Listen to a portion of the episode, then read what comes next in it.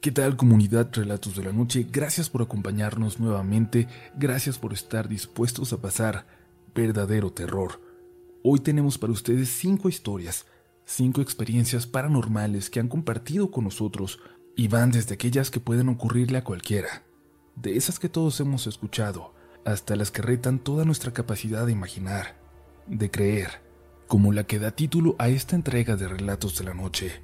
Los dejamos con la primera historia, no sin antes recordarles que la mejor forma de apoyarnos es compartiéndonos su experiencia. Es hora pues de adentrarnos en el mundo de lo inexplicable. Es hora de entrar a relatos de la noche. Es la primera vez que me decido publicar en este lugar. Antes de empezar les advierto que lo que cuento aquí es 100% verídico no es por diversión o por pasar el rato que lo comparto.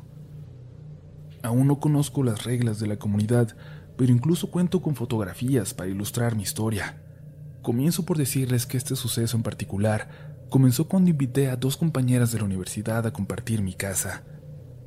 Por aquel entonces mi mamá había comprado una casa en Ciudad Juárez, Chihuahua, pero nosotras vivíamos en Estados Unidos. Cuando mi abuela enfermó, yo decidí venir a estudiar a Juárez para estar más cerca de ella, y mi mamá estuvo de acuerdo en prestarme la casa. Aunque conseguí trabajo rápido, sabía que sería complicado pagar yo sola todos los recibos, además de que siendo aún adolescente, me atemorizaba vivir totalmente sola. Mis compañeras eran Lucy y Marisa. Eran hermanas, muy bien portadas, amables y acomedidas en el quehacer de la casa. Estábamos muy cómodas ya que la casa era suficientemente grande para que cada quien tuviera su propia habitación y que ellas tuvieran su baño y yo el mío. Las primeras semanas fueron perfectas, pero poco a poco comencé a notar ciertas cosas, ciertos detalles. Lo primero fue que las hermanas pronto decidieron compartir habitación, como si temieran dormir solas. No le di muchas vueltas, pero días después, Lucy, la mayor, me contó que habían estado a punto de despertarme la noche anterior, pues veían a personas rodeando su auto en la cochera. Lo raro, lo extraño, es que la cochera está cerrada con un portón bastante alto y además yo tenía un perro que hacía mucho escándalo cuando alguien siquiera se acercaba. Pero esas cosas que rodeaban el patio, la cochera, al parecer enmudecieron al animal me invitaron a su iglesia cristiana, y aunque yo soy católica, acepté ir pensando que esto las tranquilizaría. No pasó mucho para que la que necesitara tranquilizarse fuera yo. Una noche desperté en mi cama y esta estaba vibrando. Me senté por un momento creyendo que estaba soñando, pero no. Mi cuerpo entero se movía junto a la cama. Parecía una escena sacada de una película. Fue tan bizarro que solo me acosté, de nuevo, sin hacer un solo ruido, y permanecí así hasta el amanecer. Al día siguiente le llamé a mi mamá y le conté lo que pasó. Ella insistía en que se trataba del tren que pasaba por la madrugada y que el temblor que provocaba llegaba a mi cama, pero yo sabía que no era así y esos temblores duraron meses. Llegaron las vacaciones y mis compañeras fueron a visitar a sus padres y a su vez mis hermanos, que son gemelos, que en aquel entonces tendrían 13 o 14 años, llegaron para pasar el verano conmigo.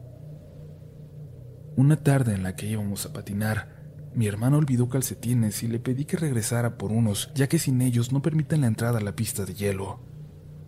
Mi hermano y yo permanecimos en la entrada de la casa, esperándola. Se escuchó un grito y mi hermana regresó a donde estábamos con el rostro pálido. Nos contó que al tratar de tomar los calcetines que estaban sobre mi cama, ésta se movió. Cuando me lo dije sentí que me faltaba el aire. Yo nunca les había contado acerca de lo que me pasaba en las noches, así que no había manera de que ellos se sugestionaran. Fui a mi habitación y en efecto, la cama se había movido al menos medio metro. La acomodé en su lugar y traté de hacer bromas al respecto, de no darle demasiada importancia. Para cuando llegó la noche, ya nos habíamos olvidado casi por completo de aquel suceso. Como les había comentado antes, esa casa estaba distribuida de forma que yo tenía acceso al baño principal y quien se quedara en las otras habitaciones, en este caso mis hermanos, tenían su propio baño. Pues bien, durante la noche, escuché un grifo de agua abierto. Me levanté y revisé la cocina y sí, en efecto, una llave estaba abierta. Pensé que alguno de ellos había tenido sed, pero me inquietaba no haber escuchado a nadie pasar por mi habitación, ya que era necesario hacerlo para llegar a la cocina. Volví a acostarme, pero a los pocos segundos volví a escuchar el grifo abierto. Esta vez no me levanté. Me quedé ahí sentada esperando. Y de pronto todas, todas las llaves de la casa se abrieron. Regaderas, grifos, mangueras. Grité como nunca había gritado en mi vida. Los gemelos corrieron a mi habitación y de pronto toda el agua se detuvo. Pensé en huir a la casa de mi abuela que quedaba cerca, pero era muy tarde, mi auto no funcionaba. Finalmente mis hermanos se quedaron dormidos y yo empezaba a dormitar cuando escuché de nuevo ruidos en la cocina. Se escuchaba como si fuese una reunión de amigos, al menos tres o cuatro voces, y permanecieron así hasta muy entrada la madrugada. Esa noche me mantuve despierta escuchando voces que llegaban desde la cocina. Aclaro que no teníamos vecinos pegados a la casa. A un lado había un negocio y el resto era terreno baldío. Aquellas voces susurraban, muy serias la mayor parte del tiempo, pero también se escuchaban pequeñas risas de vez en cuando, como si se burlaran. Las reuniones nocturnas continuaron todo el verano e incluso me acostumbré a escuchar una campana, como las que aparecen en las películas viejas cuando llamaban para comer, o como las que usan en iglesias durante la misa. En fin, aquel verano terminó. Mis hermanos se fueron y mis compañeras regresaron.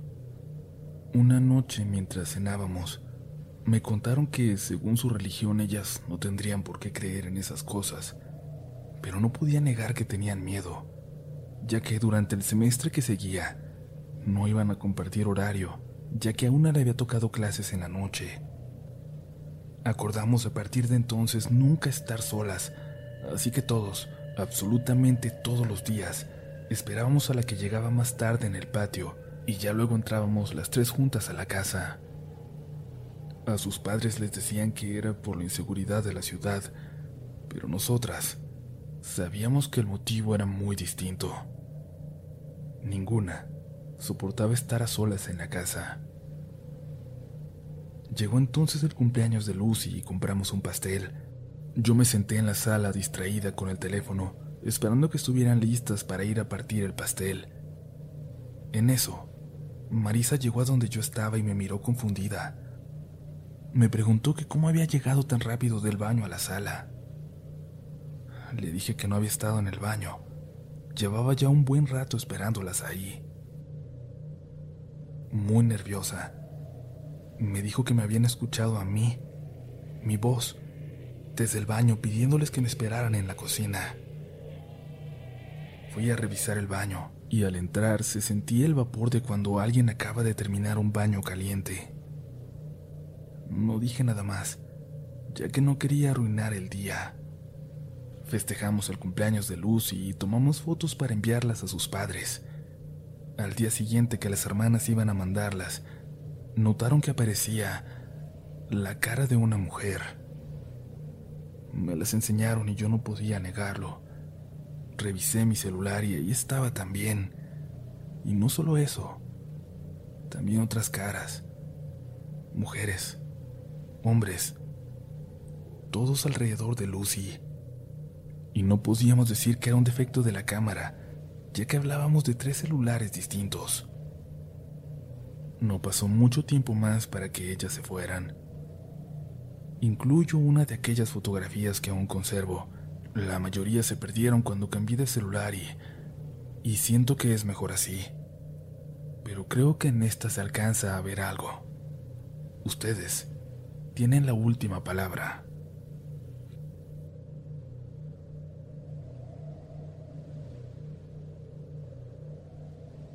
Hola comunidad. Saben, con el video del otro día en el canal donde decían que al escuchar este tipo de historias podías atraer cosas hacia ti, me quedé pensando. Yo escucho relatos de la noche en mi trabajo ya que es donde más tengo tiempo. Este día lunes llegué y me recibieron con la noticia de que la chica del aseo había renunciado. Para ponerlos en contexto, yo trabajo en una clínica de fisioterapia. La chica del aseo es muy amable y muy inocente. Es muy joven, aproximadamente 18 años, pero se ve de 14, y así es también su personalidad. Bueno, para no dar más rodeos, me comentaron que la chica fue con los terapeutas al final del turno a preguntarle si le faltaba mucho para que terminara su terapia la niña que estaba en el gimnasio. Los terapeutas, mirándose extrañados, le dijeron que no tuvieron durante el turno ninguna niña agendada, y además Ahora por la pandemia no entran niños a la clínica. La chica insistió convencida de que sí, de que ahí estaba, que fueran a ver si querían. Pero obviamente cuando fueron a revisar, no había nadie.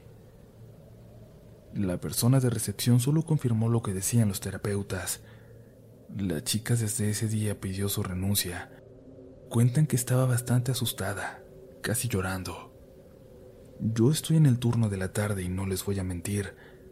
Cuando nos toca cerrar, salimos corriendo porque sentimos la mirada de alguien cuando apagamos la luz. Incluso antes de saber lo de la niña que se apareció en el gimnasio.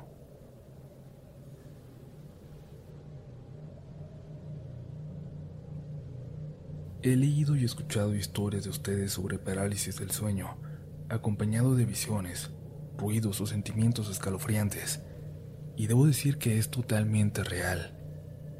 Mi experiencia sucedió hace ya tres años en un pequeño pueblo llamado San Juan de Escobedo, en Jalisco, lugar donde vive mi abuela, y al cual tuve que ir a vivir un tiempo para hacerle compañía a ella por una situación de salud.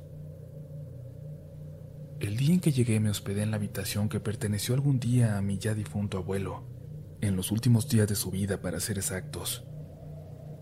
Él falleció cuando yo apenas tenía un mes de nacida, y cabe resaltar que la habitación en cuestión nunca me causó sentimientos de miedo o ansiedad, aún sabiendo que fue su última estancia. Llegó aquella noche y con ella la hora de dormir, y ahí fue donde me percaté que la única iluminación que tendría en caso de necesitarla era una serie de luces de colores titilantes que rodeaban dos grandes imágenes religiosas situadas frente a la cama. En cuestión de minutos me quedé dormida, pese a que me encontraba en un lugar diferente a lo acostumbrado, hasta que en medio de la noche desperté con un sobresalto y un sentimiento de miedo mezclado con angustia. Estaba sufriendo parálisis del sueño. Me había sucedido en otras ocasiones, pero no las suficientes como para ya saber cómo reaccionar, así que me limité a forcejear conmigo misma hasta que pude abrir un poco los ojos. En ese momento, pude observar una silueta. La silueta de un hombre alto con un sombrero grande, como de charro. Me paralicé unos segundos, no sé bien cuánto tiempo, viendo aquella sombra de la que no distinguía rasgos, pero de la que sí sentía una mirada penetrante sobre mí. Mientras tanto, las luces parpadeaban tras él. Cuando reaccioné, aún sin poder moverme, Cerré fuerte los ojos y traté de rezar con todas mis fuerzas, pero era en vano. No recordaba ninguna oración completa. Padre nuestro que estás en el cielo, líbranos. No, así no. Padre nuestro que estás en el cielo. Intentaba una y otra vez, y por más que trataba con todas mis fuerzas, no recordaba una sola oración. Sentía lágrimas salir de mis ojos por la frustración, cuando de pronto la parálisis se pasó poco a poco. Me senté de golpe al poderme mover aún sin abrir los ojos, por el miedo de verlo otra vez, o peor aún, de tenerlo más cerca de mí. Salí de ese estado solo al escuchar cómo todo lo que había en la cocina era arrojado violentamente al suelo, lo que aumentó todavía más mi miedo. Abrí los ojos con temor, y me encontré sola en la habitación, pero enfrentando mi miedo y preocupada porque algo pudiera sucederle a mi abuela, salí rápido con dirección a su recámara solo para encontrarla tranquilamente dormida. En la cocina todo estaba completamente intacto. No pude conciliar el sueño y esperé hasta el amanecer. Al día siguiente mi tío llegó de visita y en un tono burlón me dijo, ¿Y qué? ¿Cómo dormiste? Yo le conté lo sucedido y él solo me respondió, Ah, con que a ti también te visitó. Intrigada, le pregunté a quién se refería, y fue entonces que me contó que su esposa había sido hasta entonces la encargada de hacerle compañía a mi abuela y quien se quedaba a dormir en esa misma habitación, habitación donde escuchaba susurros, golpes en las paredes, conversaciones e incluso ruidos provenientes de la casa contigua. Pero no te asustes, mija. Has de ser tu abuelito que solo te quería conocer. Ya ves que en sus últimos días no te pudo ver. Estabas recién nacida y él ya no veía. Estas palabras de mi tío me calmaron, y siempre pensé que, en efecto, se trataba de él que solo había pasado a conocerme. Los días restantes solo estuvieron acompañados de ruidos en la casa vecina, como cuando mueven muebles, y a veces, cuando no podía dormir, escuchaba tenues voces que conversaban. Pero nunca más vi a mi abuelito. Debo decirles que recientemente ha cambiado esa idea. Mi abuelo no usaba sombrero, y recordando la silueta que vi, no era nada parecida a la suya a la que conozco de tantas fotos. He leído también en algunos relatos que ustedes han compartido sobre situaciones similares con un ente muy parecido. Si alguien aquí sabe algo al respecto o puede ayudarme a saber qué pudo haber sucedido o con qué o quién me encontré aquella noche, se lo agradecería bastante. Muchas gracias por leerme. Buenas noches a todos. Me llamo Raúl y soy de El Salvador. Quiero contarles una historia muy corta que le pasó a mi papá cuando tenía como ocho años. Él se llama Pedro y me contó que una madrugada, como a eso de las cinco o seis de la mañana, su mamá se empezó a sentir muy mal de salud y mi abuelo lo mandó a comprar medicina. Y bueno, eran otros tiempos. No había tanta delincuencia como ahora y uno podía salir de noche. La cosa es que donde mi papá vivía apenas había luz en la calle. En el camino que tomaría solo había un poste con una lamparilla, pero antes de llegar hasta ese lugar, escuchó que alguien empezó a llamarle por su nombre. Pedro, espérame. Él volteó a ver, pero no había nadie, así que siguió. Pero apenas había avanzado unos pasos, volvió a escuchar. Pedro, espérame. Esta vez con un tono más insistente. Pero de nuevo, al no ver a nadie, comenzó a caminar más rápido hasta llegar a aquel poste con la lámpara. Y ahí escuchó la voz una vez más. Pedro, ¿por qué no me esperaste? Mi papá volteó de nueva cuenta. Lo que vio lo que vio eran solamente las piernas de un hombre con un pantalón y zapatos negros. Pero eran solo las piernas, sin torso ni nada, y estaba justo al lado de él, debajo del poste de luz. Mi papá se paralizó por unos segundos y luego se echó a correr hasta encontrarse con un vendedor de leche quien le preguntó qué le pasaba, ya que apenas podía hablar. Hasta que se calmó un poco pudo contarle al señor lo que vio, pero para su sorpresa, este no se inmutó. Muy tranquilo le dijo, no te preocupes, por ese rumbo a cada rato se aparecen cosas así.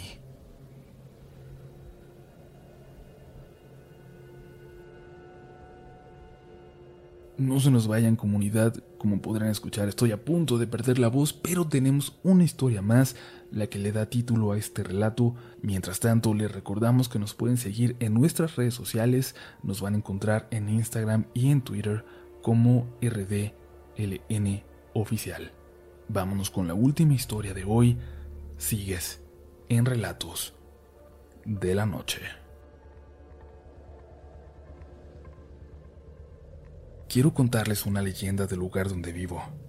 Además, dos historias relacionadas que le sucedieron a mi padrastro y a mi abuelo.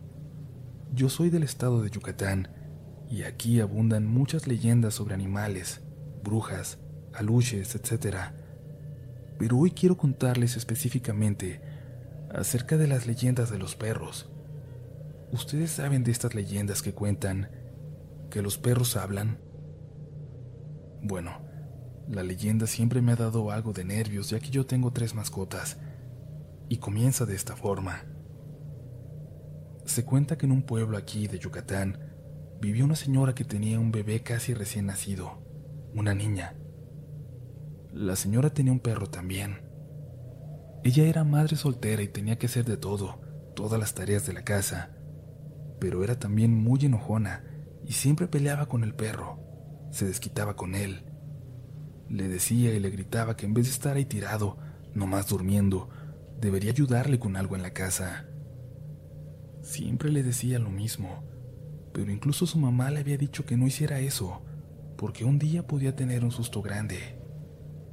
Una vez antes de ir por agua al pozo, la bebé lloraba y ella la arrulló, pero no dejaba de gritarle al perro que dejara de ser un flojo, que le ayudara mínimo cuidando a la bebé, que no despertara. Ella se apuró y tardó unos diez minutos en volver nada más, pero al regresar, a lo lejos, al irse acercando, escuchó a su bebé llorando. Al apurarse y correr hacia la casa, alcanzó a escuchar una voz masculina, una voz que cantaba, Duérmete, niña, duérmete ya. Ella, despacio y sin hacer ruido, entró a la casa. Entró para encontrarse al perro en dos patas, meciendo la hamaca mientras cantaba. La señora gritó y cayó al piso inconsciente. Por el susto, tuvo un infarto que le provocó la muerte. De esta historia hay varias conclusiones, de esta leyenda. Una de ellas dice que el perro salió corriendo en sus dos patas y que hubo vecinos que lo vieron y escucharon todo. Otra dice que de hecho, cuando corrieron a la casa, encontraron al perro aún durmiendo debajo de la hamaca. Esto se podría tomar como eso, como solo una leyenda, pero tengo dos historias más, dos historias que nos cuentan de esas ocasiones en que encontramos a los perros que hablan. Mi abuelo y mi padrastro eran pescadores. Mi abuelo ya falleció. Cuando éramos pequeños, mi abuelo nos contó a mí y a todos mis primos que teníamos la mala costumbre de decirle al perro que hablara que una madrugada antes de irse a pescar, a eso de las cuatro, antes de que saliera el sol, escuchó que en la puerta de su casa, en la terraza, estaban hablando dos personas.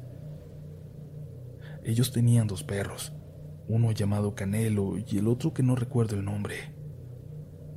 Los dos casi siempre estaban en la calle, pero dormían ahí. Siempre volvían a dormir.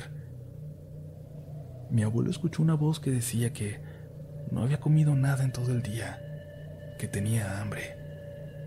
Y otra voz le contestaba que no se fuera hacia allá, que la gente de aquel rumbo era mala y lo iban a golpear, que se quedara, que la señora les daba comida buena.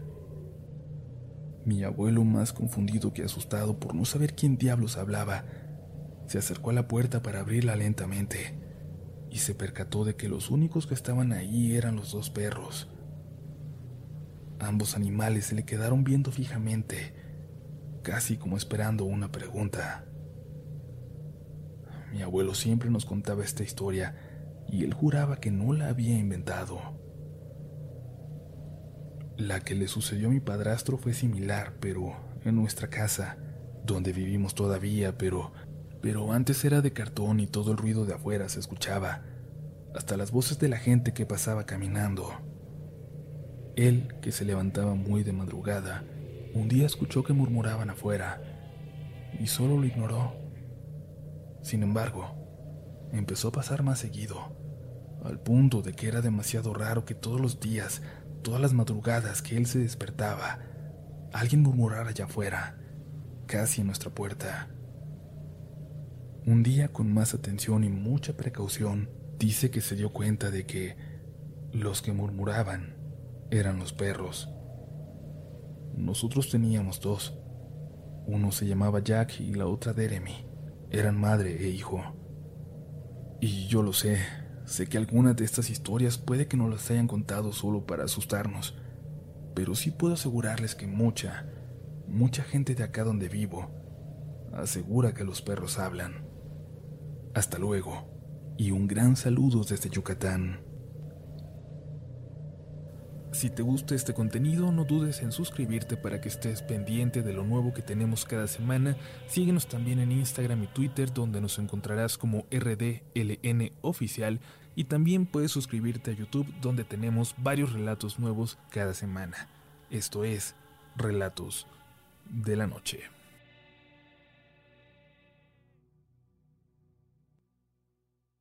¿Quieres regalar más que flores este Día de las Madres? The Home Depot te da una idea. Pasa más tiempo con mamá plantando flores coloridas, con macetas y tierra de primera calidad para realzar su jardín. Así sentirá que es su día todos los días. Llévate tierra para macetas Bigoro por solo $8.97 y crece plantas fuertes y saludables dentro y fuera de casa. Recoge en tienda y sigue cultivando más momentos con mamá en The Home Depot. Haces más, logras más. Más detalles en homedepot.com diagonal delivery.